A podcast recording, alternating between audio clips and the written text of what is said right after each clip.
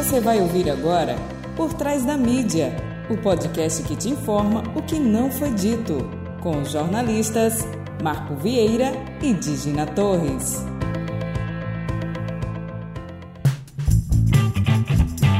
Olá, eu sou Marco Vieira. No ar, mais um episódio do podcast Por Trás da Mídia. No episódio desta semana, daremos continuidade à nossa série sobre segurança alimentar. E hoje ouviremos histórias de pessoas que passam pela questão da insegurança alimentar, enfrentando a fome, assim como milhões de brasileiros, e ouviremos também pessoas que auxiliam as inúmeras famílias que vivem com insegurança alimentar.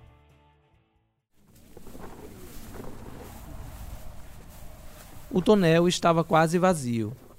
O local era utilizado para servir de casa temporária dos caranguejos antes de irem para a panela. O mangue já não dava mais o principal alimento dos Ferreira. Por vezes, seu José, o pai, saía ao cantar dos galos camisa engomada, chapéu alinhado, uma foice e uma sacola. Tinha aversão às marinetes, transporte coletivo da época. Voltava no início da tarde com a sacola repleta de farinha e poucos pedaços de carne. Cortesia de frequentadores de um centro espírita. Mas, na maioria das vezes, era só farinha, cebola e pedaços de pimentão. Se não fosse as frutas-pão que recebia do vizinho, só seria aquilo mesmo. Só sabe o que é fome quem já viu o mundo girar com um vazio no estômago. Esse é um trecho do romance Salinas, livro que publiquei em 2019 e que retrata as dificuldades de um personagem e a complexidade das relações humanas. Não consta no livro, mas na década de 80, assim como acontece atualmente, mães e filhos também se humilhavam em filas para receber ossos. E milhares de crianças morriam por desnutrição. De acordo com o inquérito nacional sobre insegurança alimentar, conduzido pela rede Pensan e apoiado por instituições parceiras como a Oxfam, há quase 20 milhões de pessoas passando fome no Brasil, e a extrema pobreza já atinge 12,8% das famílias brasileiras. Para entender melhor como é a situação de quem sofre o problema da insegurança alimentar, visitamos a ocupação Praia Mar. A ocupação Praia Mar é um conjunto de barracos de zinco, papelão e lona, localizado a alguns metros de uma das avenidas mais bonitas de Aracaju. A bela vista de dunas, coqueiros e praia, com alguns bares espaçados, contrasta com o antigo terreno cheio de barracos quase beirando a praia. Lá encontramos Dona Eulália e sua filha, que moram em barracos diferentes. E aqui vale um parênteses: colocamos um nome fictício para não expor as famílias. Elas contam para nós como é a batalha do dia a dia. Comigo mora eu e duas netas. E a gente está sobrevivendo assim, de ajuda do próximo, porque eu não trabalho, com essa epidemia não tem como, não tenho condições de pagar aluguel. Aí vem quase de aluguel, tem água, tem luz, tem bujão, tem feira e eu não posso. Só o gás é um absurdo, tá? De 105 reais. Sim, sim, sim. Aí tô cozinhando na lenha porque o meu bujão tá seco, não tenho condições de encher. E ajuda quando os, os, amigos me dão, quando a minha filha vai fazer reciclagem, que mora próximo a mim. Sabemos que a moradia é um direito de todos, garantido por lei. E percebemos que algumas pessoas não ficam diretamente na ocupação. Elas botam um barraco temporariamente lá, isso porque no local não há água e nem há energia elétrica. Essa senhora que a gente conversou, que a gente entrevistou, ela faz parte de um grupo de famílias, um grupo restrito, que a situação é tão ruim que eles moram lá no local mesmo, né, para conseguir a sua moradia. O seu barraco, o barraco do Neulália, ele é bem pequenininho mesmo, tem quase 7 metros quadrados e fica ali bem no pé de uma duna, exposta inclusive ao vento que carregaria da duna. Junto dela tem algumas crianças que são as netas dela. Né? E Dona Aurália falou um pouquinho como é que é essa vida e como é que ela faz para buscar né, cada vez mais o seu alimento. Eu só uhum. recebo Bolsa Família. Sim, sim, sim. Porque o meu valor é 130 reais. Uhum. Agora, como tem esse auxílio, eu recebo mais um pouquinho, mas o normal mesmo é 130 reais. É, para me passar o mês com as netas, né? Sim, sim. E aí, e aí o que, que a senhora compra em termos de alimentação quando, quando pega o dinheiro? Quando pego o dinheiro, compro ali um quilinho de arroz, um feijão, farinha, uma mistura. Sim. E tem que comprar também as coisinhas para elas que precisam, né? Se alguém quiser e puder ajudar, eu agradeço de coração, porque eu necessito muito. Sim, porque sim. eu não tenho emprego, não tenho marido, certo. com duas netas. Sim. Então, fica muito difícil. E que tipo de doação vocês recebem aqui? Pode ser, não tem agora nenhuma. Certo, nenhuma, né? É. Mas se... A gente está até sem água e sem energia, a gente fica na vela. Ou no candeeiro. Quando não tem o dinheiro para comprar a vela, a gente tem que acender um, uns pauzinhos aqui fora para clarear um pouco. Sim. E fica difícil com as crianças, né? Em um cenário de incerteza e desemprego, muitas famílias contam com a solidariedade de outras pessoas. Rivaldo Souza, junto com diversos voluntários do Grupo Espírita Esperança e Fraternidade, dedica parte do seu tempo para garantir a segurança alimentar de diversas famílias. São 200 cestas básicas entregues mensalmente. Espírita Esperança e Fraternidade, ele foi fundado há 10 anos. A sede dele é no Guajará. E lá nós temos cadastrado, Tiago, é, uma base de 100 famílias. E nesse mesmo tempo a gente também atende lá na Rua da Lama, que é uma estrada que fica em frente à entrada de Maruim. Ali tem mais 100 famílias. São lá casas de taipa, são pessoal de, de baixa renda, né? Muito baixa. Que são pessoal que trabalha nos canaviais ali das usinas. E é uma pobreza extrema ali. Tem casas ali que você vê não tem nem banheiro, eles fazem as necessidades dela no mato ali em frente. E é, o pessoal que trabalha lá, eles trabalham no canavial, aí trabalham seis meses, e seis meses ficam sem trabalho. A gente faz um trabalho lá com, com a cesta básica, é, a gente tem um trabalho lá com a fitoterapia, né, que a gente tem uma farmácia, a gente chama de Botica Volangerton. A gente participa de um grupo lá de Uberaba, que tem 50 farmácias no Brasil. Então a gente atende com os remédios, com a cesta básica e com o evangelho, né? A gente se aproxima muito das famílias, são pessoas muito conhecidas e a gente hoje não tem mais aquela necessidade de, de, de interação maior, né? Já, já estão muito íntimos, graças a Deus. Ele não vê a cesta básica como uma coisa que constrange, né? Porque a gente faz um trabalho de, de, de evangelho, de conversa e, e isso nos aproxima muito. Na sua experiência prática, Rivaldo percebe que a necessidade por esse tipo de ajuda tem crescido muito. A necessidade da alimentação hoje a gente vê que é é muito grande, tem aumentado muito, porque o nível de desemprego aumentou muito. Ah, você vê as famílias, né? Principalmente é, Rua da Lama e alguns setores do Guajará, nas invasões ali dos, dos morros. Você vê as crianças raquíticas, né? Com feridas, né? Vermes e a gente tenta, é, sem roupas, né? A gente tenta, tenta fazer o máximo para tentar suprir ou aliviar essa situação. Mas que a situação de, de pobreza tem aumentado muito. E a gente tem essa, essa necessidade de parceiros que possam nos ajudar né, a manter essa atividade, somente da alimentação, que são mais de mais de 190, 200 cestas básicas por mês. E a gente tem algumas pessoas que nos ajudam, né? Com 10, com 15, com uma, né? Tem um parceiro nosso lá de, de São Paulo que ele, ele, patrocina a maioria das cestas básicas. Grande parte. Mas a gente precisa, assim, arrecadar pelo menos todo mês mais de 50 cestas básicas aqui. Hoje, quem quiser ajudar, a gente tem um convênio com os contatos, né? Com o supermercado Simeão, que fica ali próximo ao Aperipê 1, e o supermercado Zé Tomás, que fica na Rua de Belém, no bairro Industrial. Se a pessoa que quiser, quiser ajudar dando a cesta básica, se quiser mais fácil é fazer um, uma transferência, um pagamento direto no supermercado, Aí só é ligar e informar que é, é para Rivaldo, o Grupo Esperança. E deixando o recado, eles passam né, o controle para a gente e a gente, a gente pega lá e faz a distribuição. Né? E, ou então entrar em contato com o nosso, com, pelo nosso Instagram, que é arroba grupo GEF com dois E, G-E-F.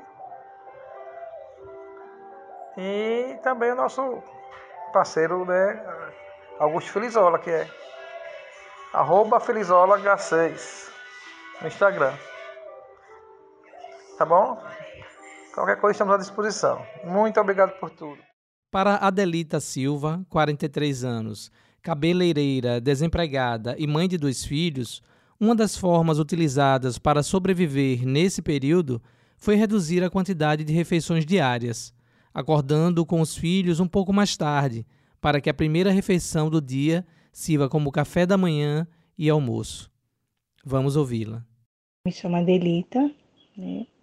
tenho 43 anos, sou cabeleireira, mãe de dois filhos, solteira, no momento desempregada, porque na pandemia o salão caiu muito movimento e eu fui mandada embora. Há seis meses eu estou desempregada. Nos primeiros meses eu consegui receber o auxílio emergencial, só que da última vez meu nome não estava incluso no auxílio, então eu não recebi auxílio emergencial.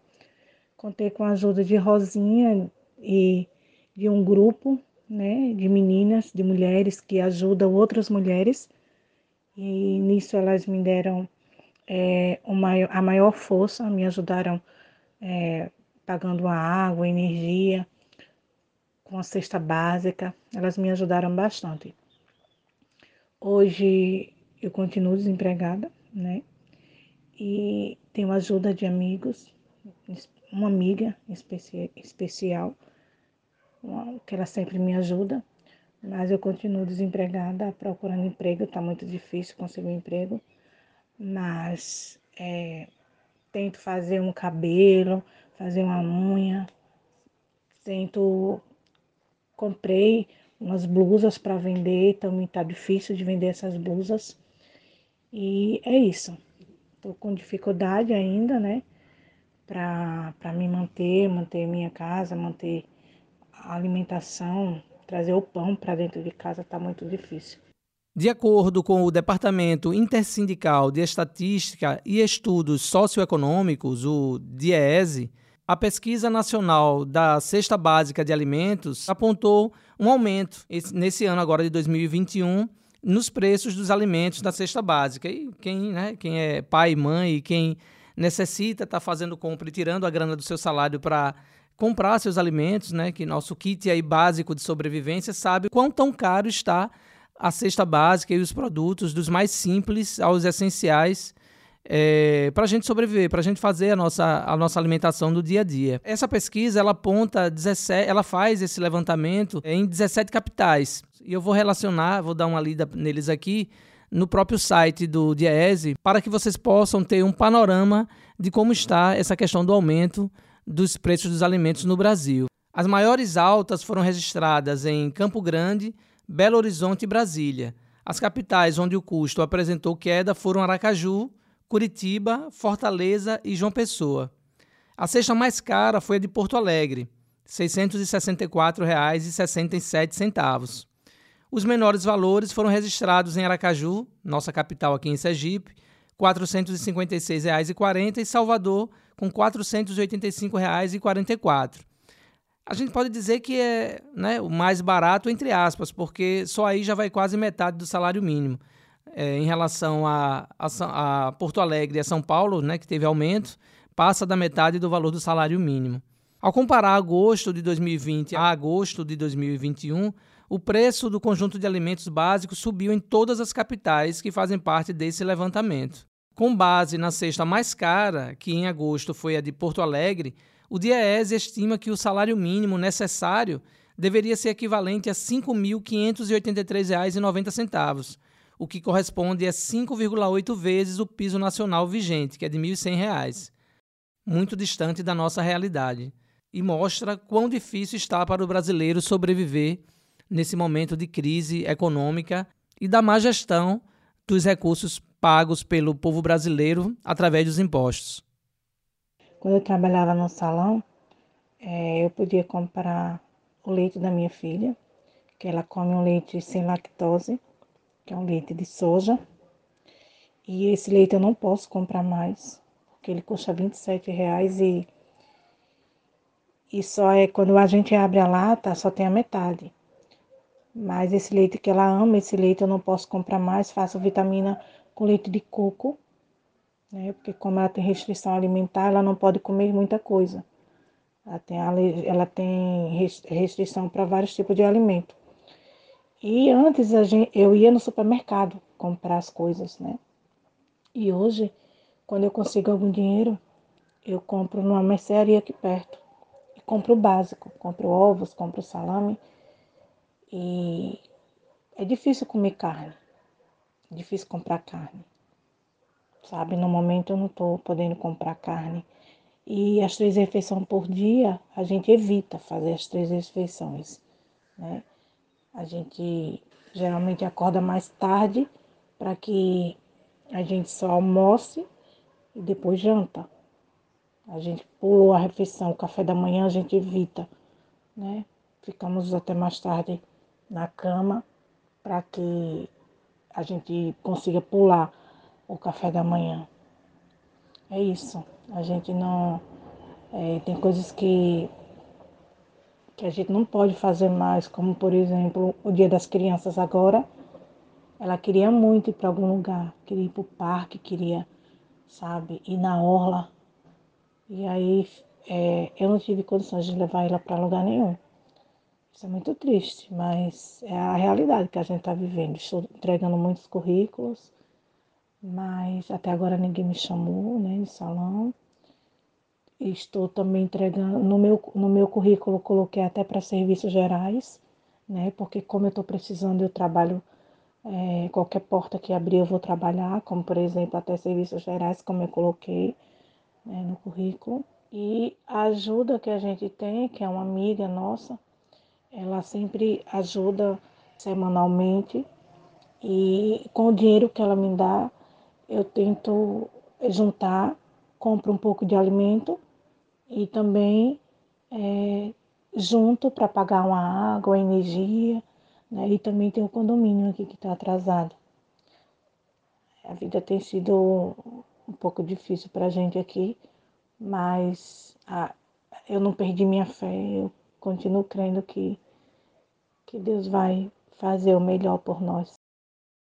Para você que ouviu o nosso programa e ficou impactado com esses relatos, é, se tiver condição de doar, doe. Mesmo que não possa doar um quilo de carne, que o valor está muito alto, mas doe outro tipo de alimento. O importante é que a gente consiga, através da, dos nossos esforços, fazer com que essas pessoas tenham pelo menos o básico, que é três refeições por dia. Então a gente aqui do podcast Por Trás da Mídia é, deixa esse pedido aqui e vamos nos somar aí pelo Brasil, onde quer que você esteja nos ouvindo, e vamos fazer a nossa parte, se juntar e tirar um pouquinho do sofrimento dessas pessoas que estão passando fome aí Brasil afora. Chegamos ao final de mais uma edição do podcast Por Trás da Mídia. Para você que ainda não nos segue nas redes sociais, siga-nos lá.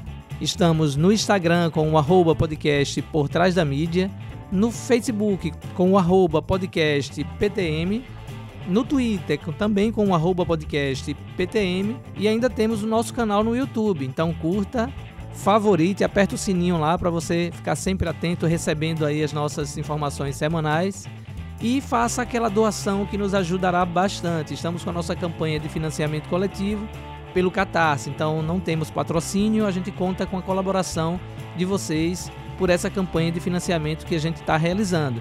Então você que escolhe aquela cotinha de 20 reais, no terceiro mês de assinatura do nosso podcast Por Trás da Mídia, você recebe uma caneca personalizada de porcelana bonitona com uma das capas do nosso podcast. Então dê essa focinha para a gente continuar fazendo jornalismo dinâmico, independente e de qualidade. O segundo episódio da nossa série terminou aqui, mas o terceiro vai ser um papo muito massa e eu já posso adiantar um detalhe. Vai ser com a vice-governadora do estado de Sergipe. Espero vocês na próxima semana. Um abraço.